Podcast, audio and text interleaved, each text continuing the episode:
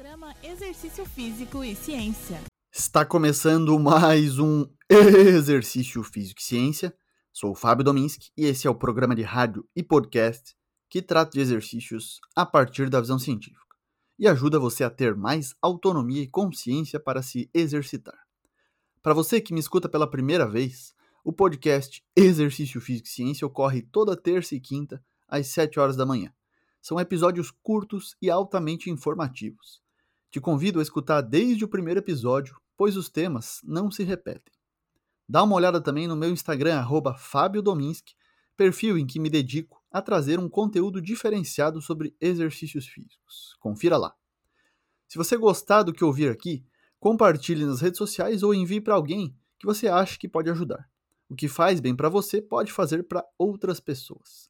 Se gostou realmente, vai gostar mais ainda do livro Exercício Físico e Ciência, Fatos e Mitos, que traz diferentes temas baseados em ciência e está disponível na descrição desse podcast.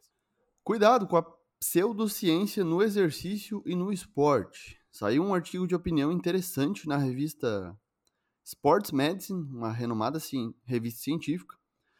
E os autores fazem um chamado à ação para unificar os cientistas do esporte, do exercício e também da nutrição para proteger o público em geral e também a reputação da área da saúde, de forma em que os cientistas, os pesquisadores, os profissionais se oponham de forma proativa a alegações infundadas, a pseudociência sobre a saúde e bem-estar.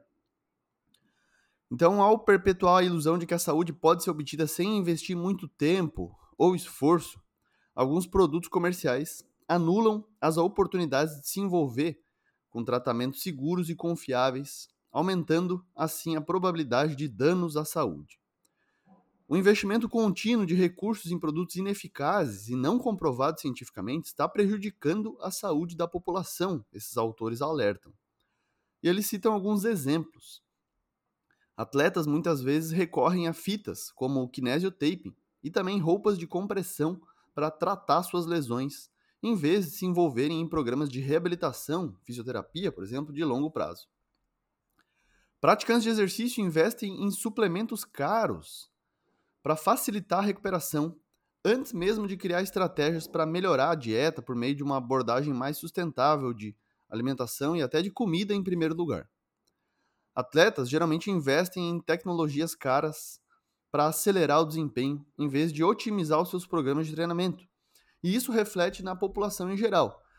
Porque você já percebeu, já viu como muitas vezes tentamos reproduzir o que os atletas fazem em relação ao treinamento, à alimentação e recuperação? Consigo ir além nessa linha de pensamento quando nos referimos não somente a produtos ineficazes, como os acessórios, ou suplementos, em que a maioria dos suplementos alimentares são ineficazes mas também em relação aos comportamentos, como a atividade física, especialmente os exercícios físicos, que são o nosso alvo aqui no podcast e também nas redes sociais. Aliás, se você não segue ainda, veja no Instagram o perfil Fábio Dominski. Uma temática fundamental nesse caso é a motivação. Assunto que, na minha visão, muito se fala e de fato é necessário falar e discutir isso, mas disso muito pouco é baseado em ciência. Em breve eu terei uma novidade pesada para você. E, mas o que já podemos falar é que precisamos entender que a motivação é um processo, e segundo a teoria da autodeterminação, que é a teoria mais aceita, mais consolidada na literatura hoje, criada por dois psicólogos em 1985, a gente pode ter diferentes regulações que moderam e qualificam a nossa motivação. Ela pode ir desde a amotivação, ou seja, um estado em que a pessoa não tem motivação para o comportamento, até uma motivação de mais alta qualidade, aquela que chamamos de intrínseca, que é a interna atividade, passando nesse meio por várias motivações externas, por diferentes regulações. Na motivação intrínseca, que é como a mais alta qualidade, a pessoa tem satisfação e bem-estar psicológico pela própria atividade em si. Então, o treino, o momento do treino, do exercício, é visto como algo bom, como prazeroso, que gera bem-estar. Estar ali treinando basta para essa pessoa. E a chance dela chegar e a chance dela continuar fazendo isso é maior se ela tiver esse tipo de motivação. Para ela chegar nesse ponto, a ciência aponta que existem necessidades psicológicas que, se bem suportadas, favorecem essa motivação. São elas vínculo, autonomia e competência. Então, o ambiente tem que favorecer, o ambiente importa. Então, veja, não é só just do it, no sentido de apenas fazer exercícios e pronto. Não, segundo essa teoria, que é a mais aceita atualmente do ponto de vista comportamental, podemos ter diferentes motivações e são necessárias condições sociais e ambientais para modular a motivação. Um aspecto que é fundamental reconhecer é que para iniciar um comportamento, tipo a prática de exercícios físicos em uma academia de musculação, por exemplo, geralmente as pessoas apresentam de início motivações extrínsecas, ou seja, externas à própria atividade. Isso é normal. São os objetivos e intenções fora da atividade, como melhorar o corpo, talvez para a maioria das pessoas quando buscam uma academia, também ter mais saúde, atender a expectativa de alguém, às vezes, e a gente ingressa numa nova atividade por esses e também por outros motivos.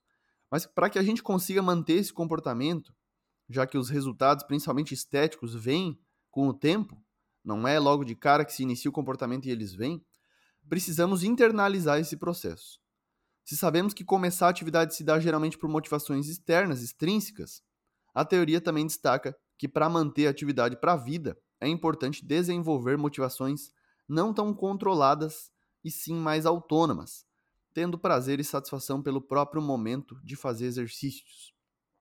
Isso pode demorar para acontecer na prática, na realidade, porque pessoas respondem diferente aos estímulos dos exercícios. Essa é outra variável importante que deve ser levada em consideração, respostas afetivas, como você se sente durante, principalmente, mas também depois do, do treino, dos exercícios. E esse tema fica para uma próxima oportunidade.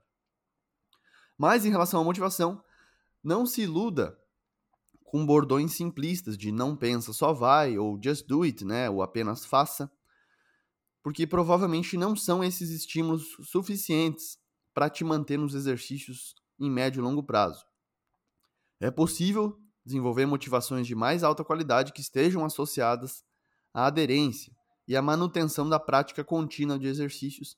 Para isso, é necessário estar vinculado socialmente às pessoas criando conexões sociais relevantes no ambiente, tendo autonomia, ou seja, senso de escolha sobre alguns aspectos do treino, e se sentir competente ao realizar a atividade.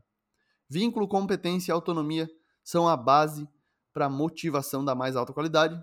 Especialmente nos próximos meses, vamos falar bastante sobre a ciência da motivação.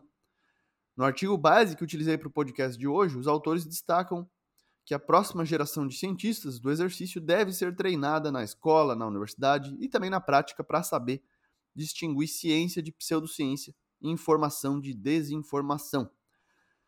Então, esse artigo foi a porta de entrada para discutir sobre motivação aí, mas são várias áreas, vários setores que a gente pode se apropriar desses conceitos de cuidado com pseudociência e vamos aprofundar os nossos estudos para entender melhor porque quanto mais consciência é melhor, conhecimento é poder e ele aplicado tem um potencial enorme de transformação na nossa vida. Esse foi mais um exercício físico ciência, lembrando que todos os nossos programas você encontra no Spotify, no Google Podcasts, na Amazon Music, na Apple Podcasts e também no YouTube. Um abraço e até a próxima. Você ouviu Exercício Físico e Ciência com o professor Fábio Dominski na Rádio Desk FM 91.9.